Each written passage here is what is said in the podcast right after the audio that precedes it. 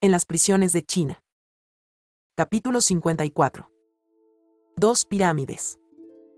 Cuando era joven, era muy frágil y a menudo me enfermaba. Cada vez que estaba postrada en cama, las monjas me habían explicado que, por causa del pecado original que cometieron Adán y Eva, los humanos debían sufrir y morir. Nadie se escapa de esta pena dolorosa. La naturaleza humana ha sido dañada, y el odio y la guerra abundan entre las naciones. La codicia, la pereza, el orgullo y los celos están presentes en todas partes. Tales son los frutos del pecado original. A. Es algo de lo que me he quejado cientos de veces a lo largo de los años. Estaba enojada con Eva por haber consentido al diablo, y por haber comido el fruto del árbol prohibido. Adán y Eva han sido la raíz de toda la miseria y el sufrimiento del mundo. Ahora la humanidad está en conflicto con Dios, creando un vacío entre él y el hombre que nadie puede llenar. ¡Qué tragedia! Pero, me reprochaba a mí misma, Adán y Eva cometieron este pecado una vez. Mientras que yo, ¿cuántas veces he pecado? La respuesta es, en innume. Ravels ocasiones. Por consiguiente, no tengo derecho a culparlos. ¿Quién puede hacerme escapar de esta confusión? Y he aquí, que una noche, me encontré como en el huerto de Getsemaní. ¡Qué oscuridad aquella! Las nubes eran pesadas y la luz de la luna tenue todo parecía a oscuras. Los arroyos cercanos susurraban lentamente, como si supieran que algo terrible estaba a punto de suceder. Pero, Riachuelo, ¿por qué no les dijiste a los tres discípulos de nuestro Señor que Él estaba afligido casi hasta la muerte? Mira la roca verde. Estaba teñida de rojo por la sangre que sudó nuestro Señor. Jesús vino y se acercó a sus discípulos predilectos para ver si se unían a su oración. Qué desilusión debió experimentar estaban durmiendo profundamente en aquel momento crítico. Nuestro Señor estaba completamente solo. No había absolutamente nadie con él. Apenas podía escucharlo cuando le rogaba a su Padre Dios. Su voz temblaba de miedo. Pero seguía repitiendo Fiat, que así sea. La palabra clave, Fiat, me. En las prisiones de China. 208. Recuerda que el número de pecados cometidos por la humanidad debe haber sido extremadamente grande para que nuestro Señor considerara necesario sufrir de esta manera. Fue entonces cuando pensé en los innumerables pecados cometidos desde Adán y Eva hasta las generaciones que precederán al fin del mundo, la traición del pueblo elegido del linaje de David, que aún aguarda al Mesías, el rechazo de sus discípulos predilectos, las infidelidades de sus obispos y sacerdotes, los terribles sacrilegios contra su sagrado corazón, contra nuestra querida madre, las ejecuciones arbitrarias de personas, los asesinatos y mis propios pecados, todos se combinan para constituir como una inmensa pirámide. Esta pirámide se puso boca abajo sobre los hombros de Cristo. Era pesada, demasiado pesada, y llevó a nuestro Señor a ofrecer su sangre, a sufrir la agonía en este jardín y a morir en la cruz. Redimió al mundo con sus sufrimientos y nos abrió la puerta del cielo. Desde entonces, las criaturas Ras pecadoras tenemos el derecho de llamar a Dios Padre, Padre nuestro. ¡Qué privilegio! Hemos ganado más de lo que habíamos perdido.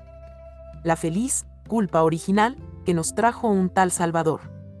¿Qué regalo puede haber más precioso en el mundo que nuestro Señor realmente presente en el sagrario para nosotros, día y noche? No debemos quejarnos ni preocuparnos por nada. Nuestra vida está llena de gozo. Este mundo no es solo un valle de lágrimas, sino también un jardín de niños para prepararnos al cielo. Estamos en este jardín para aprender a amar a Dios, mediante la práctica de las virtudes y la purificación. Cada ser humano debe purificarse ya sea mediante el purgatorio o mediante los sufrimientos en este mundo. Tenía razón Santa Teresa de Jesús cuando decía, sufrir o morir. El tiempo existe en este mundo, pero ya no existe en el infierno ni en el cielo. Como nosotros estamos en el tiempo, nuestros sufrimientos terminarán y como pertenecen al tiempo, podemos ofrecerlos uno tras otro. Por lo tanto, tenemos a nuestro al. Kans como una varita mágica. Todo lo que hacemos por amor a Dios. Es meritorio y agrada a Dios. Por eso, escalemos la pirámide de la purificación. Me gusta imitar a Santa Teresita, tomando el ascensor divino. Le pido al Señor que me cargue sobre sus hombros o me abrace.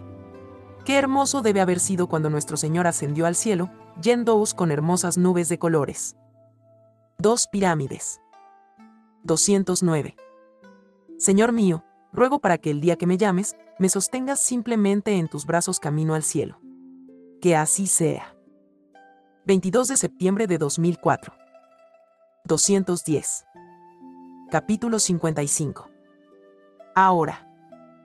Cuando estaba enseñando inglés en una escuela secundaria de Shanghái, me parecía que la parte más difícil de enseñar a los estudiantes era cómo usar correctamente el presente indicativo y el presente continuo.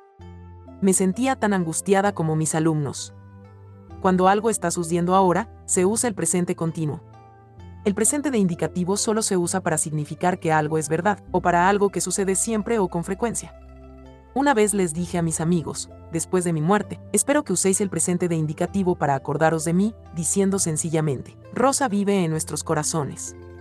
Eso me gustará mucho. Desde temprana edad, debido a mi modo chino de enfocar las cosas, el significado de la palabra ahora me fascinaba y desconcertaba. Solía pensar en ello y me preguntaba, ¿cuándo es ahora? Ninguna respuesta me podía satisfacer. Hasta donde yo sé, ahora se sitúa entre el pasado y el futuro. Conocemos algunas cosas del pasado, ahora y esperamos. El futuro, ahora. La marca crónica sobre un árbol o las arrugas de nuestro rostro certifican que el tiempo pasa. Dado que el tiempo ha existido, el ahora también debe existir. Pero, en este mundo, ¿cuánto dura el ahora? ¿Un segundo, un minuto o un día? Nadie es capaz de dar una respuesta determinada. Cuando decimos ahora, ese momento ya ha pasado y ya no podemos captar este, ahora. Sin embargo, ¿cómo es posible que los seres humanos vivamos en la realidad cuando somos incapaces de captar el, ahora, que se nos escapa constantemente entre los dedos? La Tierra gira constantemente y el tic-tac del reloj no se detiene. Todo esto me recuerda que en este mundo en el que vivimos existe el tiempo. Ahora pasa cada segundo, así que todo cambia. Finalmente, todo pasará. No importa si se trata de felicidad o sufrimiento, nada se quedará en la tierra. En cambio, en el infierno el reloj se detiene y hay un tormento continuo e interminable. Ahora. 211. Mientras que, en el cielo, los ángeles y los santos cantan con alegría para alabar a Dios por siempre. Nosotros, los pasajeros de este mundo, estamos cruzando el puente para llegar al otro lado. Nadie construiría una casa en el puente para establecer allí su hogar. Nuestro destino no es este puente. No hay que distraerse con la vista que se puede tener desde lo alto del puente, por maravillosa y atractiva que sea. Tenemos que cruzar este puente. Nuestra vida es un billete de ida y no de ida y vuelta. Tampoco tenemos la posibilidad de ensayar nuestra vida. Por lo tanto, el problema es, ¿cómo usar el tiempo de esta vida para evitar el castigo eterno y obtener un gozo infinito?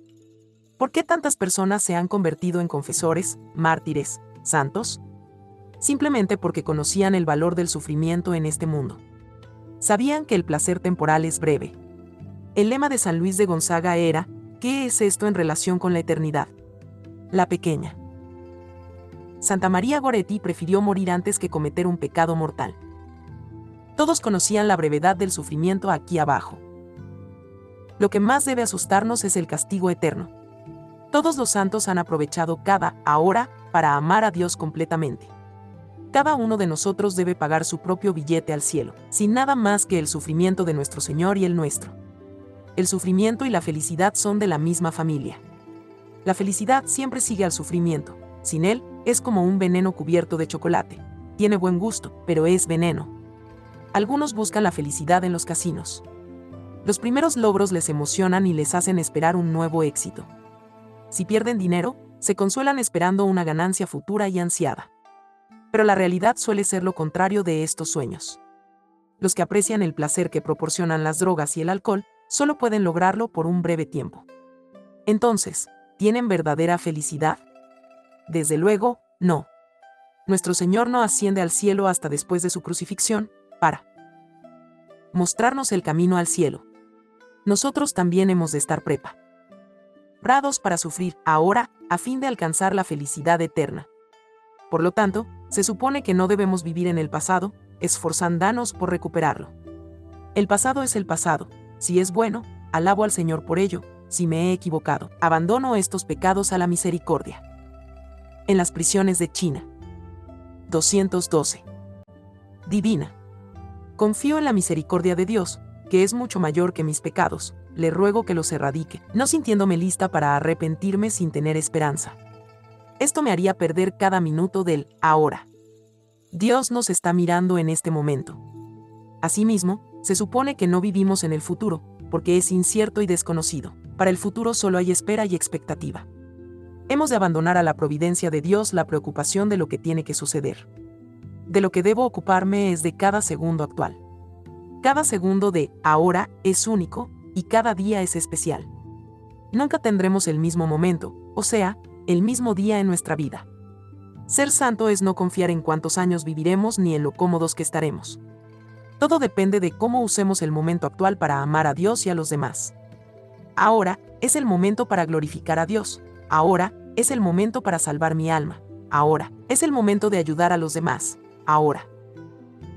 Es el momento aceptable 2 Yoar 6. Ahora llevaré la cruz que nuestro Señor pone sobre mis hombros. Fiat, fiat, hasta el último, ahora, el ahora de mi muerte.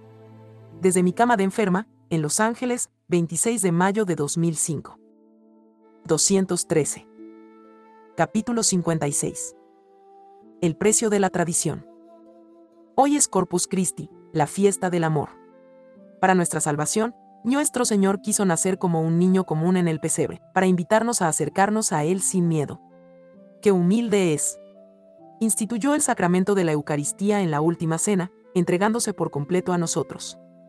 Qué hermosa es la secuencia de hoy, laudación, porque en este día, el pastor nos dio carne y sangre para alimentarnos, para salvarnos, ahora y por toda la eternidad. No se trata solo de una oración, o de la liturgia, sino que es la realidad. Pero, ¿Por qué mi pobre corazón pecador es tan duro como una roca? Considero como si todo me fuera debido, algo así como si fuera una piedra en un arroyo, sumergida en el agua durante mucho tiempo, pero todavía tan seca por dentro.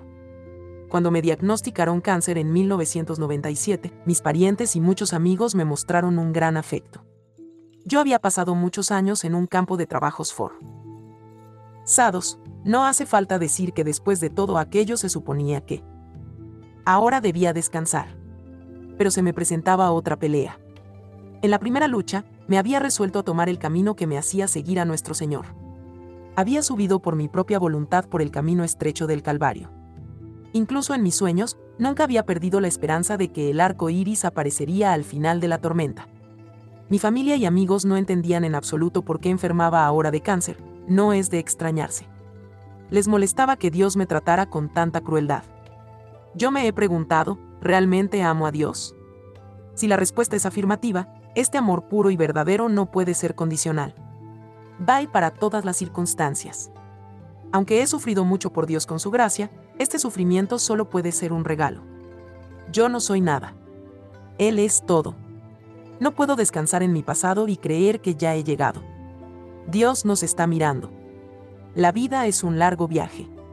Solo los que aman a Dios hasta el último momento pueden salvar su alma. En lo que a mí respecta, mi juventud ya ha pasado. Ahora me. En las prisiones de China.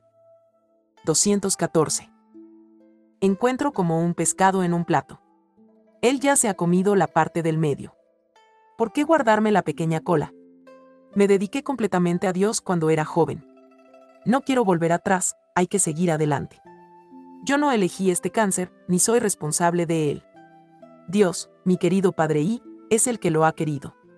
Yo simplemente me arrodillé para cantar el Te Deum y mis familiares se rieron de mí, ¿dónde está Él, tu Dios? Ha sufrido durante mucho tiempo y ahora te viene el cáncer. ¿Por qué todavía creer en Él? Le señalé con el dedo, Dios está ahí. Dios está en todos lados. Sí, sufrí por Él, pero el cáncer no significa que Él no me está cuidando puede suceder un milagro si Dios quiere. Y si no hay milagro, no perderé nada. Para mí, vivir es Cristo y morir me es ganancia. He sobrevivido hasta el día de hoy gracias a la providencia. ¿Qué me ha conseguido mi pasado? A pesar de su amargura, me ha conseguido Él. Regalo de volver a la tradición católica. Considero que estos 26 años han sido como una especie de noviciado que me preparaba para ser aceptada un día como una profesa de la Tercera Orden de la Fraternidad San Pío X. Dios quería que me negara a mí misma para ser hija suya, y que abandonara este mundo y siguiera a nuestro Señor, como lo hizo nuestro querido Mons Lefebvre. Cuando trabajaba, siempre me quejaba de gastar mi tiempo y energía por un salario ridículo. Pero Dios tenía su idea. ¿La finalidad de este cáncer? Me permitió encontrar el tiempo y la fuerza para escribir este libro, que narra la alegría del sufrimiento 1. El 8 de diciembre de 2003 hice mi profesión como miembro de la Tercera Orden de la Fraternidad San Pío X. Esto supone seguir el ejemplo del Mons Lefebvre viviendo más perfectamente en la tradición católica romana. Algún tiempo después, algunos sacerdotes que celebran la misa según el nave sordo, e incluso varios de los fieles, hicieron circular rumo. Re sobre mí. No todo el mundo acepta la verdad. Cuando no aceptamos la verdad, las cosas que se hacen, se oponen a ella. Simón de Sirene fue el más valiente entre los gentiles en el Vía Crucis. Aunque no soy digna de imitar a Santa María Magdalena, estoy dispuesta a seguir a Simón de Sirene para compartir la pesada carga de la cruz y la uno La alegría en el sufrimiento es el título del libro en el texto chino y en el inglés. El precio de la tradición. 215. Humillación que los soldados romanos y el público ciego impusieron a Jesucristo. Estoy otra vez en la tradición de la Iglesia Católica y con gusto evito cualquier invitación a ser ministro de la Eucaristía o hacer lecturas en el púlpito. ¿De qué sirve tanta vanagloria? Estar con Jesucristo siempre supone formar parte de un reducido grupo. La verdad es la verdad. No es una decisión democrática. No tiene nada que ver con los números. Nadie puede, como Dios, abarcar la idea de la vida de cada uno de los hombres. Subí la montaña, bajé al valle y crucé el océano con Dios, que me daba la mano por todas partes. He tenido cáncer dos veces. El año pasado volvió a aparecer y a extenderse, esta vez a mi esternón, como mostraron la tomografía computarizada y la biopsia. Al principio, me pregunté si había llegado el momento en que Dios me llamaba.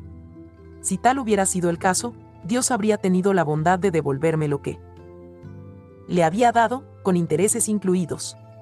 En este intercambio habría salido. Ganando yo. Estaba lista para irme sin remordimientos. Pero esta vez, Mons Lefebvre me dio una señal que me animó a mantener la fe tradicional, me hizo un gran milagro. ¡Y qué bendición! Le recé a Monseñor y besé unas reliquias de su cabello. Mi cáncer se detuvo en solo 10 días. Mi médico me dijo, incluso con medicamentos, nadie puede curarse tan rápidamente. No cabe duda de que es un milagro. Estoy como en un bote muy pequeño, perforado de agujeros, que son mis pecados veniales habituales.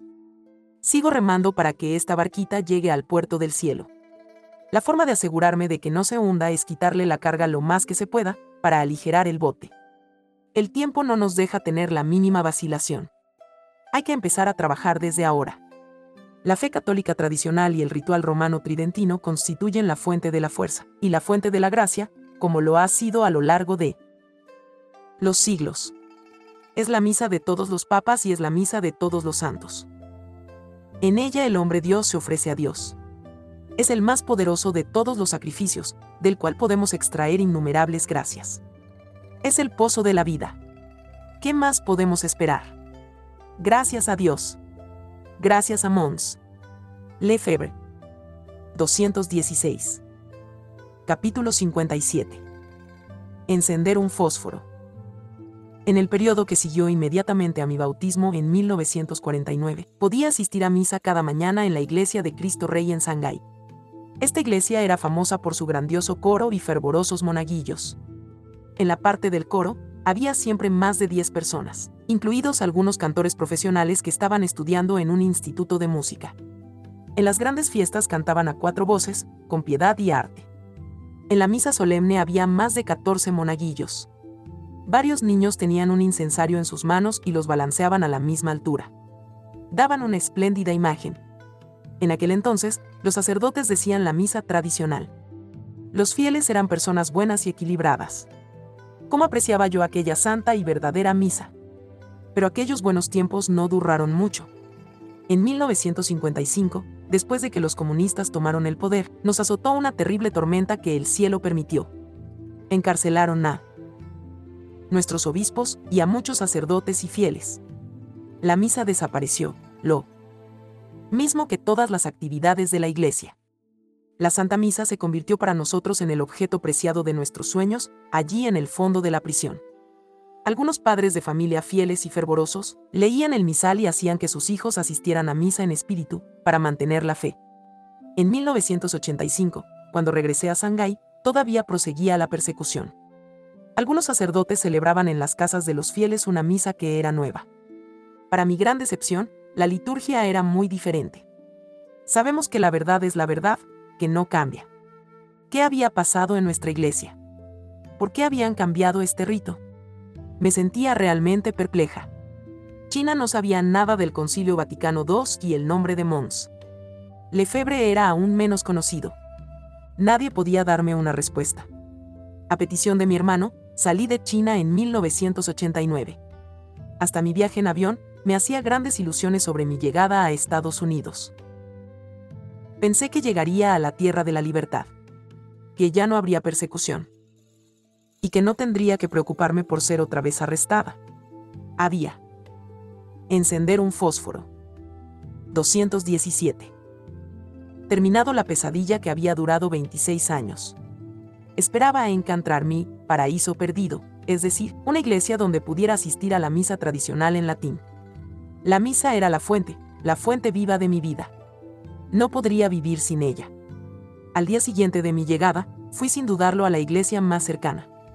Para mi sorpresa, vi a muchas personas recibir la comunión en la mano. Solo podría ser la nueva misa. El día anterior mi hermano me había dicho, Rosa, en Roma, haz lo que hacen los romanos. En este país, la mayoría de los católicos reciben la comunión en la mano. Seguí sus instrucciones ciegamente, pero mi conciencia no estaba en paz. Solía preguntarle al sacerdote por qué había cambiado tanto la misa. Nadie me respondía a esta pregunta. También sentí que no recibía muchas gracias, aunque iba a misa todas las mañanas. Incluso me sorprendió que algunos sacerdotes del nave sordo no supieran rezar el rosario en los funerales. Quizás no lo decían ya cada día. ¿Cómo podía ser? Un día un sacerdote. Estaba celebrando misa. En lugar de ceñirse al rito, recitó las oraciones que le gustaban. En otra ocasión, estaba sola para oír misa en una iglesia muy grande, solo estás tú. No vale la pena que diga misa, me dijo el sacerdote. Le supliqué, Padre, por favor, tengo cáncer. Desde hace tiempo estoy yendo al hospital para someterme a quimioterapia. Necesito recibir la comunión para fortalecerme. La simpatía se apoderó de él y celebró la misa. Unos años más tarde, un amigo mío, David, me preguntó con franqueza, ¿tú cómo recibes la comunión? Le respondí, en la mano. Entonces él me dijo categóricamente, eso es un sacrilegio. Aquella noche no pude dormir y me la pasé llorando todo el tiempo. Había sufrido tantos años por Dios, y ahora resulta que habría cometido un pecado mortal. A la mañana siguiente recibí la comunión en la lengua, pero el sacerdote me dijo, ¿dónde tienes tu mano? Fue entonces que, David me llevó a la iglesia de Nuestra Señora de los Ángeles en Arcadia, California, una iglesia de la que se ocupan los sacerdotes de la Fraternidad de San Pío X. Cuando entré por la puerta, tuve inmediatamente la impresión de volver a casa. Había vuelto a la iglesia de mi infancia. La misa era sagrada, el sermón del sacerdote fue magistral. Era exactamente la misma iglesia que hace 50 años. Qué afortunada era. En las prisiones de China. 218. Monseñor Lefebvre estaba cargando sobre sus hombros esta oveja perdida y me guiaba por el camino de la santificación. Pensemos en esos incontables fieles de todo el mundo. Siguen perdidos y sedientos de la verdad. Buscan la fuente y el estanque, pero como la oveja que va a la cabeza del rebaño no inclina la cabeza para beber del agua del estanque, prefieren morirse de sed a desobedecer. ¡Qué triste! Pero oigamos. Está tocando la campana de la iglesia en Roma. Esta campana nos advierte que el Papa ha permitido a los sacerdotes, en parte, celebrar la misa tradicional. Ahora la puerta está entreabierta. Me sentí muy feliz de escuchar esta noticia. Volver a la tradición es realmente un gran paso. Durante muchos años el camino no ha sido fácil. ¿Serán más los sacerdotes dispuestos a celebrar la misa tradicional? ¿Y se sentirán cada vez más animados por la petición de los fieles, que cada vez son también más? Cuando se darán cuenta los católicos de que Él, objeto de mi sueño sigue siendo un problema grave? La Santa Misa es el sacrificio más perfecto. Es la remisión de nuestros pecados y la salvación de nuestras almas.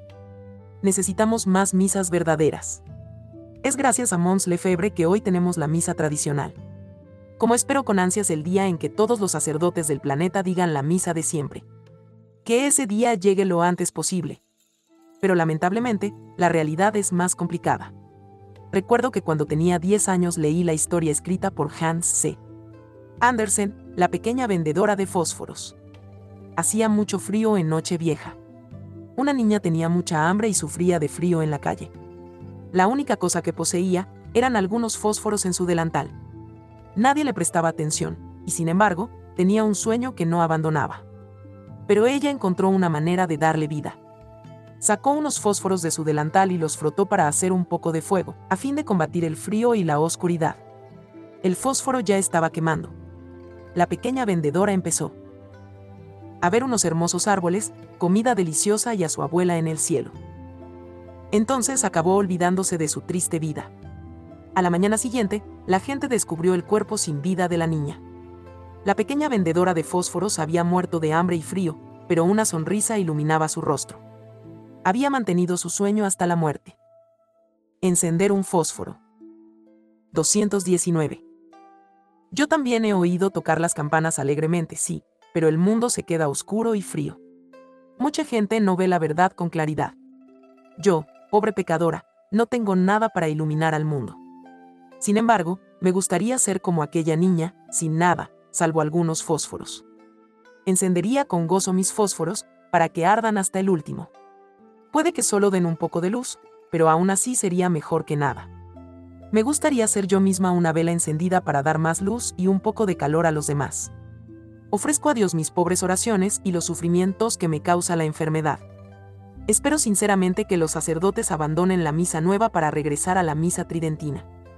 Entonces, habrá más fieles en el camino correcto al cielo.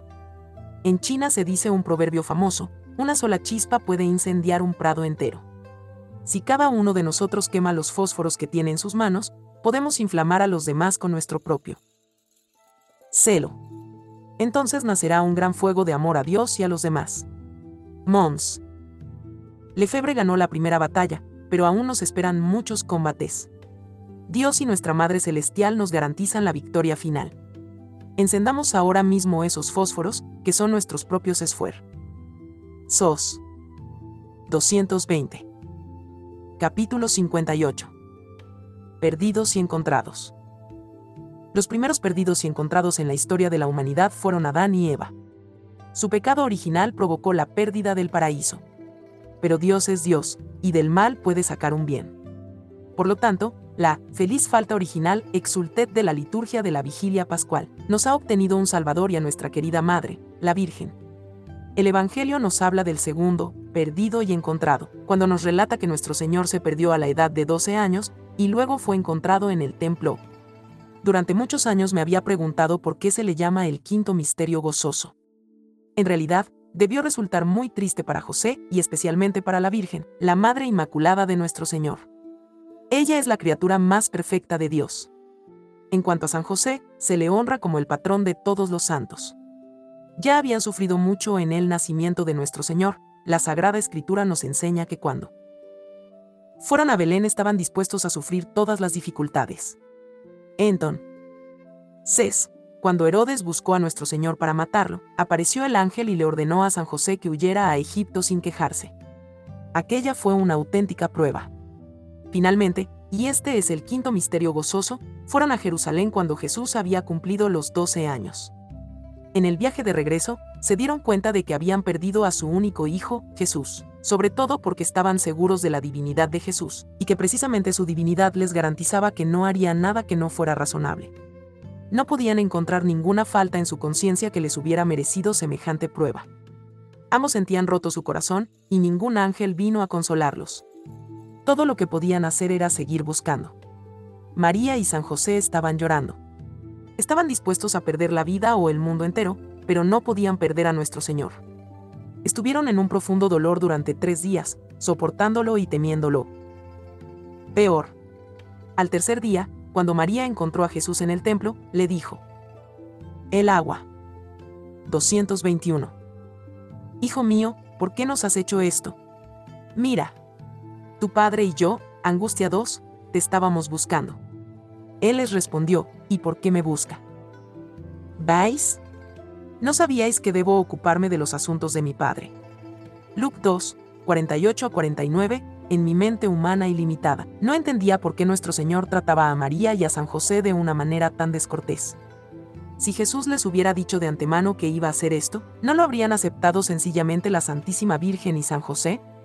Pero nuestro Señor es verdadero Dios, y desde su nacimiento, verdadero hombre, viviendo en un estado de humildad, pobreza y persecución. Nunca salió ninguna queja de su boca y fue a la edad de 12 años cuando se proclamó Hijo de Dios. María y San José pagaron así el precio para que se nos enseñara la sabiduría espiritual de nuestro Señor. Qué maravillosa es la providencia de Dios. Solo sufrieron tres días por este gran misterio. Después, nuestro Señor se quedó con su madre 18 años más. Cuando Jesús fue crucificado en su cruz, la cuarta de sus últimas palabras fue, Dios mío, Dios mío, ¿por qué me has abandonado? Mat 27. 46 nuestro divino Señor fue aparentemente abandonado por su Padre. Eterno. Este fue el momento culminante de su terrible agonía, y todo. Esto para redimirnos de nuestros pecados. Nosotros hemos abandonado a Dios y merecemos estar eternamente separados de Él. Pero Él adquirió la vida eterna para nosotros a través de sus sufrimientos, enseñándonos una lección profunda. Tenemos que perder algo en este mundo temporal. Esta pérdida significa rendirse, aceptar las dificultades o soportar el dolor, en definitiva, pagar algo para ganar. Lo que pagamos es en realidad ridículo, pero así adquirimos mérito eterno. Vale la pena. De hecho, a todo el mundo le sucede estar perdido y encontrado en un momento u otro. No conocemos el valor de muchas cosas, hasta que las perdemos. Muchas personas no saben qué es la salud hasta que se enferman. En un país libre, vamos a la iglesia sin preocupaciones y damos por sentada esta libertad pero si un día nos sobreviene la persecución, solo entonces sabremos lo que realmente significa la libertad. En lo que a mí se refiere, he experimentado varias pérdidas y encuentros importantes en mi vida. Cada vez que he perdido algo, he encontrado algo mejor. En las prisiones de China. 222. Después. Así, cuando me arrestaron, perdí toda mi libertad y al propio tiempo a mi familia, pero en simultáneo, gané la libertad de comunicarme con Dios con un pleno desprendimiento de espíritu. Cuando perdí la salud, encontré tiempo suficiente para escribir este libro y recuperé la salud de mi vida espiritual. Cuando perdí a mis amigos, sacerdotes y fieles que siguen el nave sordo, que se distanciaban de mí, encontré a Mons. Lefebvre. Casi se me ha convertido en una rutina, perder y luego encontrar. En cualquier caso, la sucesión de pérdidas y descubrimientos conforma nuestra vida son como broches. Uno apunta en una dirección y el otro en dirección opuesta, para formar juntos un sostén que evita que nuestra alma se pierda.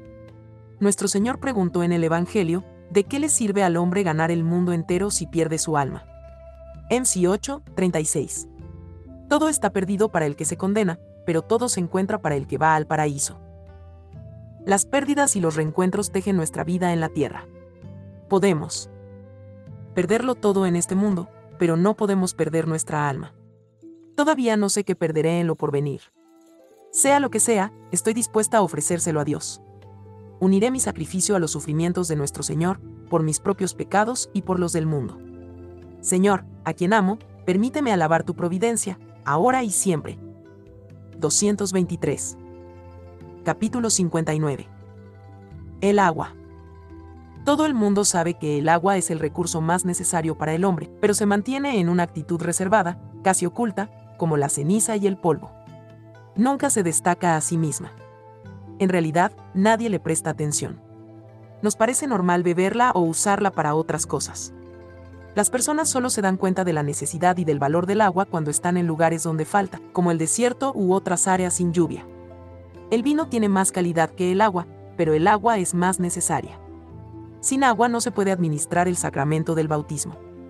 Cuando se la bendice, se convierte en un sacramental que los sacerdotes utilizan para bendecir otros sacramentales. Incluso nuestros cuerpos, después de la muerte, son bendecidos con agua por el sacerdote.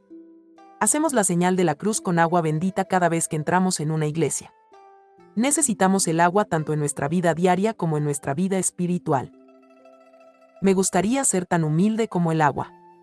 No tiene sabor, pero para. Nosotros es la fuente de las mejores bebidas, como el café, té o refrescos. La humildad se parece mucho a ella. Ser pequeño en la familia, ser pequeño en la parroquia, ser pequeño en todas partes. Los últimos son siempre los primeros. Seré tan obediente como el agua cuando mi maestro me sirva en un recipiente, cualquiera que sea su forma. Llenaré cada uno de sus rincones, sin dudarlo y meticulosamente, sometiéndome por completo a la voluntad de Dios. Como ella, podré perseverar, o intentaré imitarla en que, a fuerza de gotear, puede desgastar la resistente piedra del mal, incluso si eso lleva tiempo. Porque el agua que corre, gota tras gota sin detenerse, sobre la piedra, logra que ésta se vaya desgastando. Señor, hazme como esta gota de agua. Sería tan fuerte como el agua, incluso si no parece que sea fuerte. El agua del arroyo fluye con mucha suavidad, pero ni el cuchillón ni la pistola. En las prisiones de China. 224. Pueden interrumpir su inexorable viaje hacia el océano. El agua fluye ininterrumpidamente en el río, el océano y el mar. Recordemos que todos hemos sido creados por Dios y para Dios. Recemos para que nada pueda distraernos de adorar a Dios. Seré como el agua, y cambiaré de forma según sea necesario. Cuando llegue la tentación o las pruebas, me congelaré como hielo, sólido y rígido, que no deja pasar nada. Cuando la gente me necesite, seré como el vapor, que calienta o permite que la gente pueda tomar bien las curvas, como en una máquina de vapor. Como pecadora, puedo describirme bien como un charco sucio, pero trato de purificarme y mezclarme con el agua limpia del arroyo de la iglesia que desemboca en el océano de Dios. Anhelo ser tan común como el agua corriente. Prefiero esto a parecerme a un jabón líquido de color. Las personas pueden hacer estallar pompas de jabón vacías, que brillan por un tiempo, pero desaparecen después de un segundo. 6 de diciembre de 2005. 225. Capítulo 60. Cuidado con la corriente. Dios es el creador. Está muy bien organizado. El libro del Génesis nos cuenta cómo hizo todas las cosas ordenadamente. Todo lo que Dios crea es bueno. Planta o animal, cada criatura tiene su propia forma de crecer y de vivir. Todo lo que Dios crea tiene su propia naturaleza y cada criatura vive y coopera con las demás. Dios creó el enorme planeta nuestro y un cielo centelleante de miles de millones de estrellas. El universo es tan grande.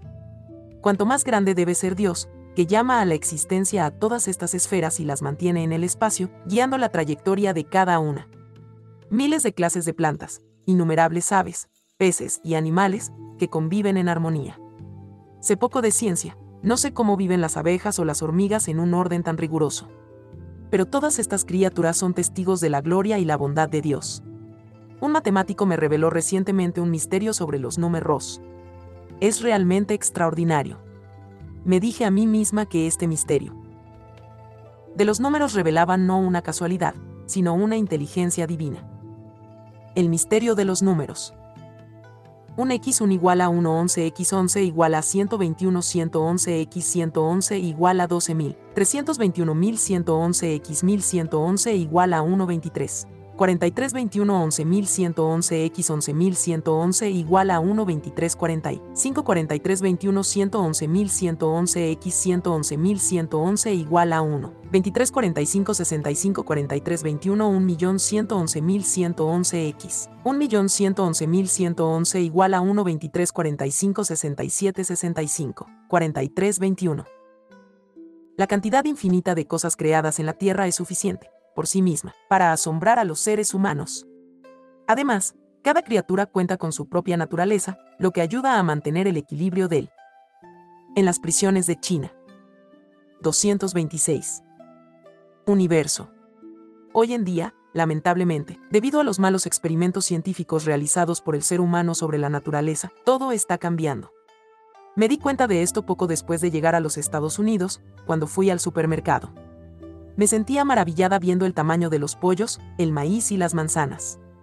Pero poco a poco me di cuenta de que el pollo no tenía mucho sabor y el maíz no olía bien. Incluso el chile no estaba picante. Todos estos productos, denominados naturales, eran artificiales. Solo para enriquecerse aún más, los empresas ríos cultivan sus productos de acuerdo con estos nuevos métodos. Ya no les importa la salud de las personas. Inyectan hormonas o antibióticos a gallinas y vacas para que crezcan rápidamente. Se han modificado la mayoría de las verduras y las aves de corral, apartándolas de la naturaleza que Dios les dio. La mayoría de los gatos de este país ya no saben cómo. Cazar un ratón. Incluso les tienen miedo ahora son solo animales do. Mésticos, a veces adornados con una cinta o una campana alrededor del cuello, muy mimados, pero a menudo también muy temerosos. Por supuesto, la ciencia no es mala en sí misma, no obstante que la gente use su conocimiento científico y técnico. También ella puede llevar al ser humano a la adoración de su creador. Desde que estoy en los Estados Unidos, he tenido que recordarme a mí misma con regularidad que soy católica romana nuestra iglesia tiene casi 2.000 años de historia. Ahora no es el momento de cambiar simplemente para seguir la corriente. No podemos renunciar a la antigua religión para seguir la nueva. Cuidado con los trucos del diablo. Siempre que el demonio siembre malos pensamientos en nuestra alma, crecerán muy rápidamente si encuentran un suelo adecuado y una temperatura favorable. En este mundo materialista, nos gusta llevar una vida fácil. Sin darnos cuenta, valoramos más las cosas materiales que las espirituales. Luego, poco a poco, nos afecta el modernismo y el liberalismo. El diablo. No nos dirá de repente, no creas en Dios, sino que nos irán persuadiendo que la religión es demasiado antigua, que ya no es relevante y que se ha quedado atrapada en una imagen anticuada de sí misma. Hay que aceptar cosas nuevas. Hay que adaptarse a nuevas concepciones, porque la evolución es la única regla. No hemos de escuchar este lenguaje. La nueva religión tiene solo 40 años. De hecho, la iglesia moderna es. Cuidado con la corriente. 227. Una transformación de lo que fue la iglesia. Ha perdido su verdad y sus tradiciones. ¿Cómo aceptar este agiornamento sin plantearnos preguntas? Si seguimos este camino, nos desviaremos de la verdad. Ha habido persecución en China durante más de medio siglo, pero en los Estados Unidos abunda otro tipo de persecución. Tantos fieles han perdido su fe sin siquiera darse cuenta. Para afrontar esta prueba tan particular, la mejor arma es asistir a la verdadera misa en latín y rezar el rosario diariamente. Imitemos a Mons Lefebvre en todas las circunstancias y mantengamos la fe. 228. Capítulo 61. Fechas interesantes. Somos hijos de Dios. Todo lo que sucede en nuestra vida es un efecto de su providencia. Nada es casualidad. Dios planeó todo lo que nos sucedería incluso antes de que naciéramos, para mostrar su amor por nosotros. Pero los humanos solemos carecer de sabiduría espiritual, y por lo tanto, no comprendemos completamente los misterios de las intenciones divinas. Mucha gente se queja y algunos han perdido el valor de seguir viviendo. Cuando yo era joven, solo sabía que nuestro Señor había muerto en la cruz por nosotros y que estaba presente en la Sagrada. Nuestra Madre Inmaculada me había elegido para seguir sus pasos en el Vía Crucis. Recuerdo bien aquella tarde del 8 de septiembre de 1955, cuando el rector de la universidad me mostró la orden de arresto de la comisaría y me dijo con un profundo suspiro, mira este papel fechado el 3 de septiembre de 1955. ¿Por qué hemos esperado cinco días más para avisarte? Solo estábamos esperando tu confesión. Como eres tan terca, no tenemos más remedio que meterte en la cárcel. Y añadió, el Departamento de Policía mantendrá esta orden en tu expediente para demostrar que nosotros hemos hecho todo lo posible. Durante muchos años me preguntaba qué relación tendría conmigo la fecha del 3 de septiembre. Solo acabo de encontrar la respuesta este año, en la Fraternidad de San Pío X. Fechas interesantes. 229.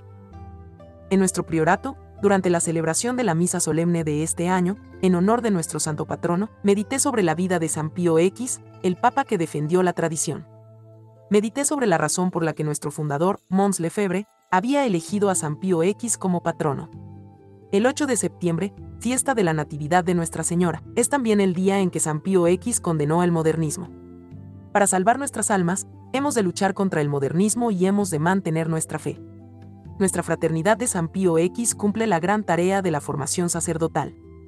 La misa es algo fundamental para un sacerdote. Satanás trabaja muy duro para luchar contra la Santa Misa tradicional. El demonio sabe muy bien que tiene que transformar la misa para destruir la iglesia. debemos mantener y transmitir la fe verdadera a la próxima generación, porque no se puede hacer ningún compromiso con el mal bajo ninguna circunstancia. Hace tres años, fui recibida por San Pío X como miembro de la Tercera Orden de su Fraternidad. Por eso, la Santa Misa es el centro de mi vida. No solo siento amor por la Misa Real, sino que también ofrezco el resto de mi vida para defenderla. Es la oración más poderosa y el ascensor que nos lleva al cielo. Preferiría perderlo todo antes que perderla. A partir de ahora, estoy decidida a no dejar pasar un día sin asistir a ella. Como mucha gente sabe, el Año Nuevo Chino, también llamado Festival de Primavera, es la fiesta china más fascinante de todo el año. La gente suele tener entre 7 y 10 días de vacaciones para celebrar el Año Nuevo, pero para mí, en 1951, fue un día al mismo tiempo triste y feliz. Estaba triste porque ese día mi padre murió, y feliz también porque fue bautizado pocas horas antes de morir. Nuestra amantísima madre le dio la bienvenida a mi padre en el cielo este día, convirtiéndolo en un día muy significativo para toda nuestra familia. Mi padre espiritual, el P. Francisco Su, me dijo que bendecido ha sido tu padre. Sufrió mucho por la Legión de María, y ahora Dios lo ha recompensado. Tendrías que mandar ofrecer una misa de acción de gracias por él. Unos meses después de su muerte, el gobierno inició un ataque sistemático contra todos los dueños de empresas. Así que la desaparición de mi padre le ahorró la angustia de ver perder todo por lo que había trabajado. En las prisiones de China. 230. Mi cumpleaños es el 4 de mayo, fiesta de Santa Mónica. Dios quería que imitara a esta gran santa, que rezó durante unos 30 años por la conversión de su esposo y de su hijo. Finalmente, a costa de sus oraciones y penitencia, su hijo se transformó en el gran maestro de nuestra iglesia y su esposo se había convertido. Para Dios nada es imposible. Su gracia puede conmover un corazón pecador, solo necesitamos tener plena confianza en Él. Amantísimo Señor, no sé cuándo me llamarás. Sin ninguna duda, será el día más importante de mi vida. Rezo para que este sea el momento en que te ame más profundamente, y mi alma te esté esperando con mayor impaciencia. Y déjame descansar en tus brazos en paz. Cada acontecimiento está en la providencia de Dios, y este es el amor que Dios me tiene. Diré, gracias Dios mío, ahora y siempre. 231. Capítulo 62. Aquí y allá, Dios está en todas partes. Como acabas de leer mi historia, ahora sabes que me he visto rodeada de muchos mártires. Sin embargo, nunca escuché que hubieran tenido ninguna visión de Nuestra Señora o Nuestro Señor. Era como si Dios se hubiera olvidado de las prisiones y de los campos de trabajo chinos. Muchos sacerdotes y fieles no tuvieron la oportunidad de decir o asistir a misa, o recibir los sacramentos durante varias decenas de años. Mucha gente me ha preguntado cómo podíamos mantener nuestra fe sin misa y confesión. Es un misterio. Éramos pecadores ante Dios, pero no habíamos hecho nada para ofender a nuestro país ni a nuestro prójimo. Perdimos nuestra libertad solo porque éramos testigos de la verdad. Hemos sido perseguidos por su nombre. ¿Cómo podría el Dios misericordioso habernos olvidado? El Todopoderoso estaba con nosotros en todas partes. Cuando yo me encontraba en el campamento, seguía considerando que Dios me amaba. Pues me había puesto en la línea de los premártires. Si moría, Dios sería justo conmigo y me acogería en el cielo. Ahora, después de más de 50 años, yo, pobre pecadora, sigo todavía viva a uno. Soy una testigo calificada de que Dios es Dios, porque no podría haber cruzado mi valle de sufrimiento sin Él. Incluso una persona por muy fuerte y santa que pueda ser, no podría haber soportado este tipo de persecución durante tantos años únicamente con sus propias fuerzas. No cabe duda de que yo soy menos que nada. De hecho, no puedo presumir de nada. Mi querida amiga Teresa me contó un incidente maravilloso. Cuando fue encarcelada en Shanghái, estaba en la misma celda que una bruja. Aquella mujer le dijo que estaba poseída por algunos demonios, que le permitían ser la intermediaria entre los vivos y los muertos. Al principio cumplía con su trabajo, pero la experiencia la dejó confundida y agotada. Una rosa aún murió el 13 de octubre de 2012, nota del editor. En las prisiones de China. 232. Un día de invierno, estaba temblando de frío, porque no contaba con suficiente ropa. Teresa se apiadó de ella y la cubrió con su abrigo. En los segundos que siguieron, la mujer se puso a gritar a todo pulmón. Todos en la celda se sorprendieron. Dos minutos después, la mujer se quedó en silencio. Entonces ella le confió a Teresa que su posesión duraba desde hacía varios años, pero que ahora estaba libre de ella. Le pregunté a Teresa si había algo especial en aquel abrigo. Teresa me respondió que era un abrigo normal. Pero luego, inspeccionando cuidadosamente su abrigo, Teresa descubrió que su madre había cosido un escapulario verde en el forro. La única que lo sabía era su madre. Y resulta que el escapulario había obrado un gran milagro en aquella celda de reclusión. La muelle terminó sintiendo simpatía por mi amiga, tanto que se unió al número de fieles, por su propia voluntad. Aquí y allá, Dios y nuestra Madre Inmaculada estaban también en la celda. Otro acontecimiento me sucedió hace ya muchos años. Después de mí. Llegada a los Estados Unidos, viví en Chinatown. Iba a misa todas las mañanas. La distancia de mi casa a la iglesia no era tan grande, pero yo tomaba un atajo subiendo tres niveles por una rampa en espiral para acceder a un puente. Como el camino no era recto ni despejado, muy poca gente lo utilizaba. Muchos de mis vecinos me decían que era demasiado peligroso caminar por ese lugar, porque allí sucedían muchos robos e incluso algunos asesinatos. Me advirtieron varias veces, aconsejándome que no lo usara. Si tomaba el camino seguro, me tomaba más de 40 minutos llegar a la iglesia, por lo que se entenderá que yo prefería tomar mi atajo. Una vez, cuando estaba casi arriba de la rampa, de repente apareció una figura inquietante. Delante de mí, a unos 10 pasos, había un hombre desnudo, tipo latino. Parecía muy violento, como un león hambriento, y en ese momento, yo no tenía ni idea de qué hacer. Si corría, le resultaría muy fácil atraparme, y nadie vendría, aun si yo gritaba pidiendo ayuda. Sin embargo, donde quiera que iba, siempre tenía un rosario y lo rezaba todas las veces que podía. Estoy convencida de que el rosario es el arma más poderosa.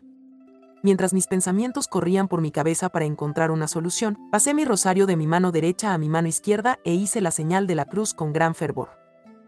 Aquí y allá, Dios está en todas partes. 233. El hombre empezó a temblar. Yo seguí caminando y me fui acercando a él, despacito. El hombre se asustó tanto que retrocedió, despacio, evitando ver mi rostro, y luego giró sobre sus talones y salió corriendo. Cuando llegué a la iglesia, me arrodillé ante nuestro Señor, sin saber cómo agradecer a Dios. A decir verdad, yo solo soy una pecadora, sin poderes especiales. Lo que sucedió en aquella rampa se debió al poder de la señal de la cruz. Pase lo que pase, los demonios le tienen miedo a este gran símbolo, signo de salvación.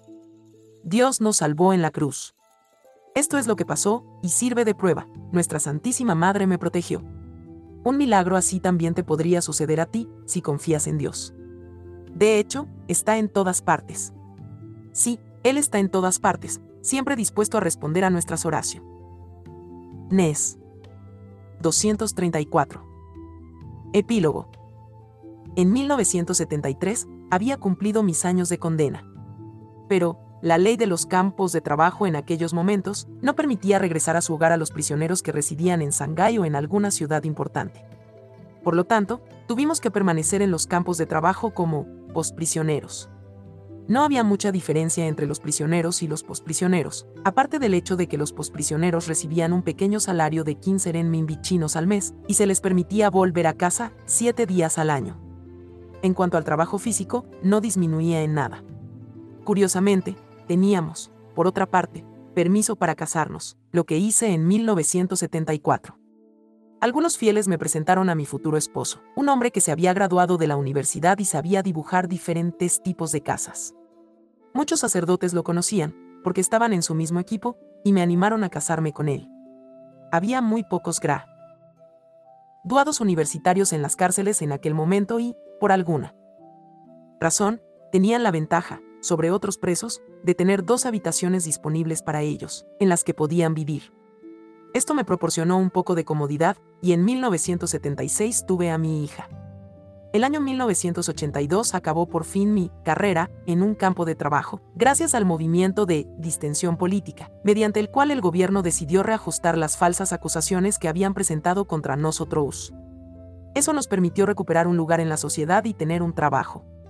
Como he dicho, mi esposo y yo éramos graduados universitarios, así que nos resultó fácil encontrar trabajo.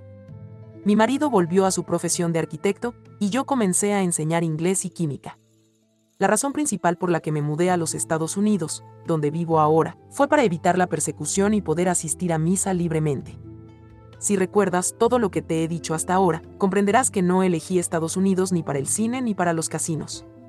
Muchas veces me digo a mí misma que si hubiera llegado mucho más tarde a los Estados Unidos, habría terminado perdiendo la fe. ¿Qué significa toda? Epílogo 235. Mi vida en este periodo de tiempo que es el momento presente se resume en estas palabras, todo es providencia. Todo esto que acabo de escribir, desde su modesto lugar, se inscribe en la gran historia de la Iglesia para dar a conocer la fidelidad de innumerables personas encarceladas, torturadas y martirizadas. Cuando todavía estaba en China, muchas personas me decían, Umeiyu, tú estás soñando. A los ojos de los comunistas, tú eres una criminal, y ¿crees que realmente algún día te permitirán salir del país? Yo siempre les respondía, todo está en manos de Dios. Un día u otro me verás tomar un avión y no tendrás forma de detenerme. Y el tiempo ha demostrado que debía ser así. Actualmente, todavía sigue habiendo campos de trabajo en China. Hay algunos en las provincias de Anhui y Xinjiang, donde están recluidos muchos prisioneros. Reza por ellos. 236. Referencias biográficas. Rosa Wu nació el 4 de mayo de 1933 en Shanghái, China, siendo la octava de una familia de cinco niños y tres niñas. Se bautizó el 17 de abril de 1949 en Shanghái e inmediatamente se unió a la Legión de María. De 1945 a 1951, en esta misma ciudad, asistió al Colegio de Chicas La Aurora. Luego estudió química en la universidad fue arrestada por primera vez el 8 de septiembre de 1955 y luego, por segunda vez, el 12 de septiembre de 1958. De 1955 a 1957 estuvo encarcelada en Shanghái. Luego fue prisionera en un campo de trabajo, de 1958 a 1962, en el Aogay del Lago Blanco, y de 1962 a 1982, en el Aogay de Danzan. En total, pasó 26 años en la prisión o en un campo de trabajo. Tras su liberación, se quedó unos meses en la provincia de Anhui y luego regresó a Shanghái. En 1989 emigró a Estados Unidos. En 2001 entró en contacto con la Fraternidad Sacerdotal San Pío X. En 2003, profesó como miembro de la Tercera Orden de esta fraternidad. El 13 de octubre de 2012, aniversario de la aparición de la Santísima. Virgen María en Fátima, Rosa U falleció pacíficamente, de cáncer, después de una larga y dolorosa agonía. Tenía 79 años.